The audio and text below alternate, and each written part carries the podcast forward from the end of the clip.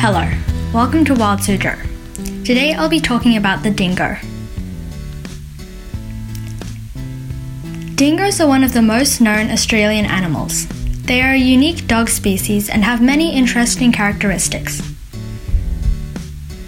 Dingoes are found mostly in Australia, but can also live in Asia. They most likely are from Asia, but were introduced a few thousand years ago. Dingoes live in every Australian state except for Tasmania meaning they live in rainforests and deserts. Dingoes can eat rabbits, birds, rodents, and lizards, and they hunt in groups.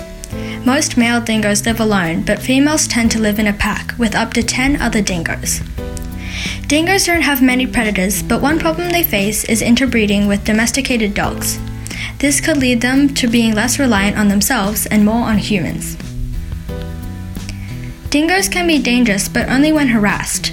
Dingoes weigh 10 to 15 kilograms and are about 2 feet tall. Now that you know about the dingo's cool characteristics, what do you think is the most interesting canine? For Wild Suzhou, I'm Palm Tree, and thank you for listening.